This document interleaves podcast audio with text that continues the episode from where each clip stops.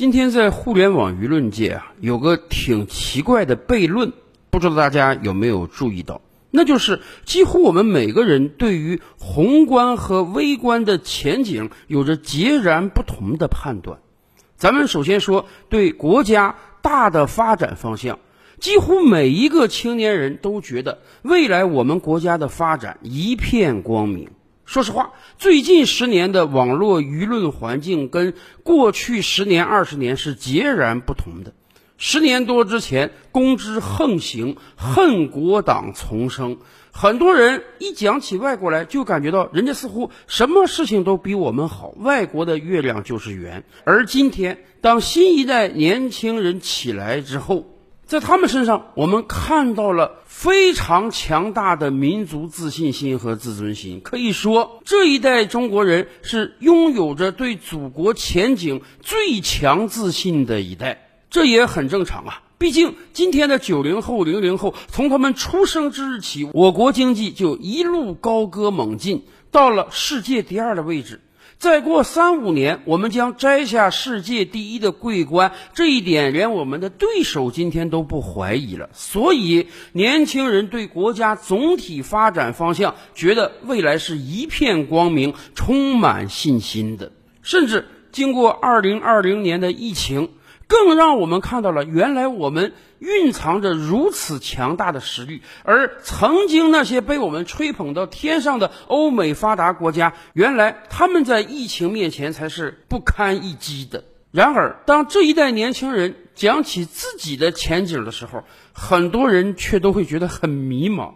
大家觉得这一代九零后、零零后没有赶上上一代七零后、八零后那个大发展、大爆发的时代。改革开放之初，似乎遍地黄金，不管做什么行业，你都能发达起来。更关键的是，那个时候房价还低呀，大学毕业生轻轻松松进外企，一个月的工资就能在北京买两平米的房子。这在今天看来，简直是天方夜谭一样的事情。更别提我们身边还有一大批躺平族，似乎没有哪一代年轻人像今天的年轻人这样对自己的前景。这么心灰意冷的很多年轻人说，现在还搞什么三胎政策？我们连一胎都不愿意生，我们连婚都不愿意结，我们连恋爱都不愿意谈。没办法，生活的压力太大了。真的有很多人因为承担不了这样的压力而选择躺平，这不有点太奇怪了吗？民族和国家未来的发展方向是一片光明的。而归结到个人，有很多人却觉得自己未来的生活是暗淡无光的。可我们又明确的知道，集体是由一个一个个人组成的，怎么可能很多个人感觉前景暗淡，而集体前景又光明了呢？到底是哪个环节出现问题了呢？其实这两种判断似乎都没有错。就从经济角度，我们也能看到相类似的事情，比如说。过去一年半，全球都遭受疫情的打击。说实话，我国经济是最强劲的，即便遭遇了这么重大的疫情打击，大量的工厂停工停产，全国老百姓坐了一两个月之久的月子。但是，二零二零年，我国经济是全球唯一正增长的主要经济体。而即便武汉遭遇到了那么严重的危机，但二零二零年武汉经济也没有负增长。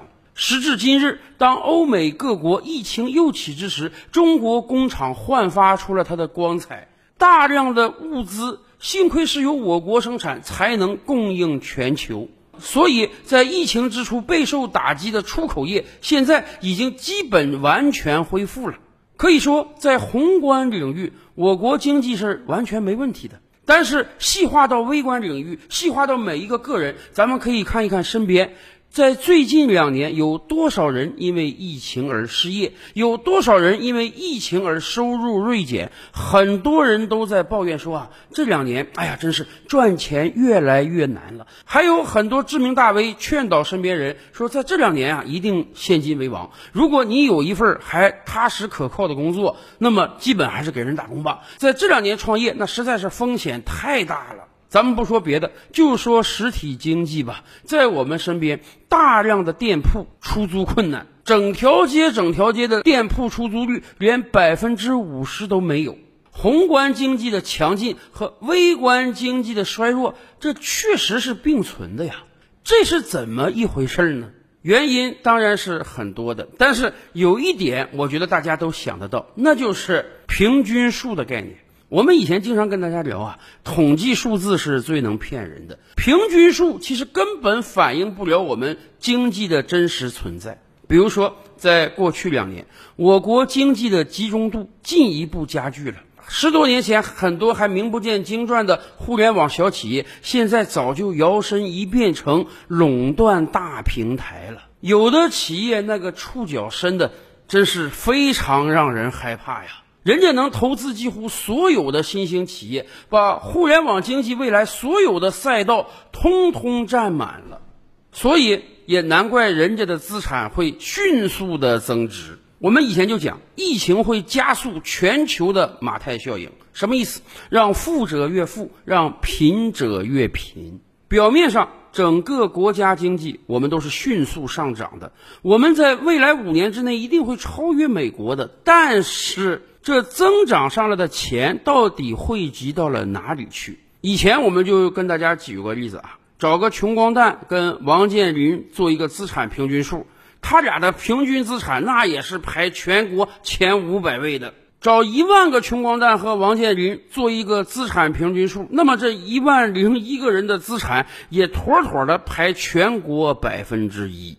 所以啊，存量的平均数是这样，增量的平均数就更是这样了。在过去这些年，我国的亿万富豪数量增长非常快，而相对而言呢？普通老百姓的收入增长速度却没有那么快。在过去十年，我国平均每年的经济增长都能达到百分之六到百分之八。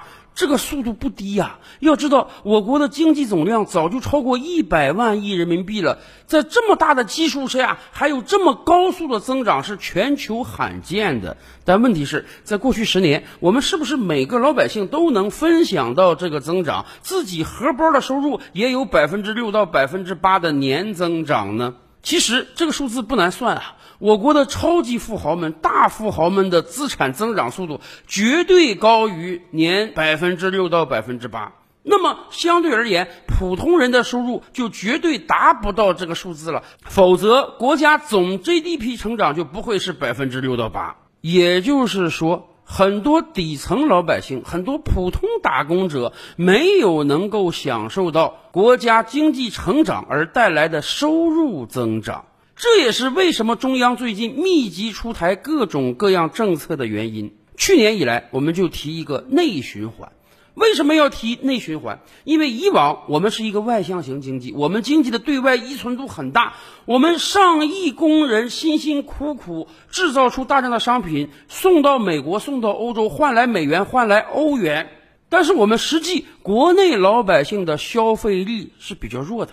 也没办法，我们国内老百姓的收入也是比较低的。而现在看来，疫情恐怕很难在未来很短时间内彻底解决。即便解决之后，以美国为首的西方国家靠大放水迎来的经济虚火，迟早有崩溃和崩盘那一天。到那个时候，欧美的需求不振，会严重的影响我国的经济。所以。我们从去年就开始提，要提升内循环，要加大国内消费市场的发展力度。怎么发展？得让普通老百姓有钱，得让普通老百姓愿意花钱，我们才能重新构筑一个超过十四亿人的巨大消费市场。这样，仅靠我们自己的力量，我们就能维持经济的高速发展。而要让老百姓手里有钱，要提振内循环，无非两个方向的努力。一个方向就是要让普通老百姓享受到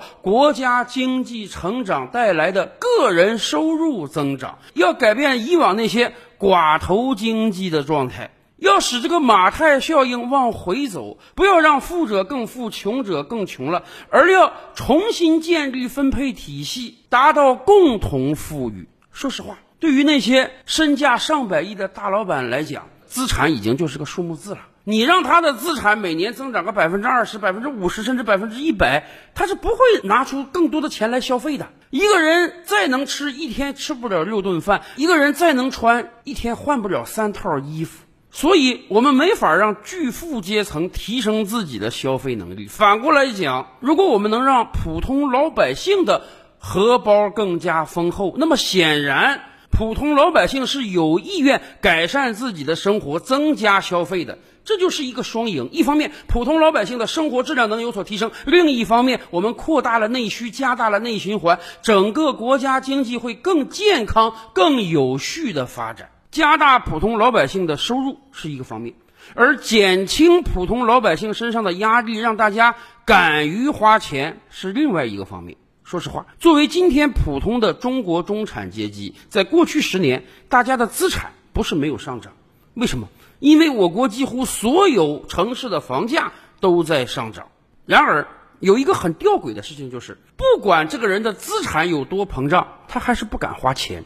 举个例子，一对普通的在北京工作的夫妇，可能月收入不低呀，两个人加起来有两三万，他们的资产甚至很高，得益于十年前买了房，当年花一两百万买下来的房子呢，现在恐怕已经值到五百万甚至上千万了。当然，随着年龄的增加，家庭人口的增加，他们也有换房的冲动，因此他们可能早就把当年买的几十平的小房换成一个一百平的大房子了。与此同时，他们每个月的月供非常多，但是当然，算算纸面文章啊，他们的资产恐怕早就过千万了。然而，这样的千万富翁在北京几乎是不敢花钱的，因为他们百分之九十以上的资产被房子锁定了。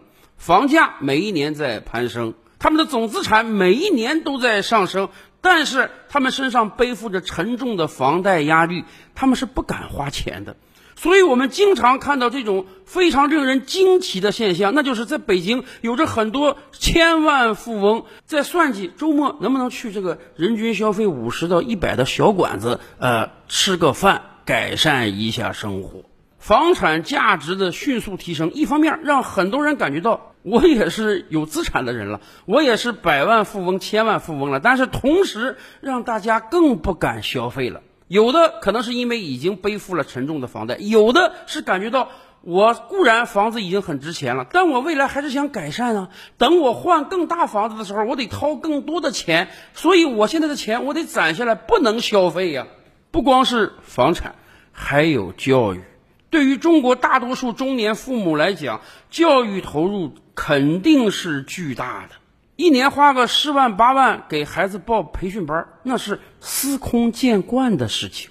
所以呀，为什么这两年来我们的消费不振，老百姓越来越不敢花钱了？在全球通货膨胀的大背景下，我国某些行业甚至出现了通货紧缩。美国基础民生物资价格不断上涨，而我国猪肉能一跌跌半年之久。美国 CPI 指数在过去几个月屡创新高，而我国竟然能降到百分之一左右。这真的是因为老百姓手里钱不多，也不敢花钱呀。所以，这才形成了我们开头提的那个悖论：一方面，宏观经济我们高歌猛进；另一方面，微观到每一个人，大家觉得不太敢花钱，没有足够的钱花。所以，这也是为什么最近一段时间大家看到了吧？中央密集出台了很多政策的原因。我们就是要调整分配方案，让老百姓的荷包更丰厚。我们就是要卸掉老百姓身上的压力，不要在教育培训上投入过高了，不要在学区房上投入过高了，甚至房住不炒，不要让房产这个泡沫越吹越大了。就得让大家身上压力减轻，就得让大家手里钱增多，那么我们才能更敢于花钱，我们才能把宏观和微观的发展方向真正达到统一。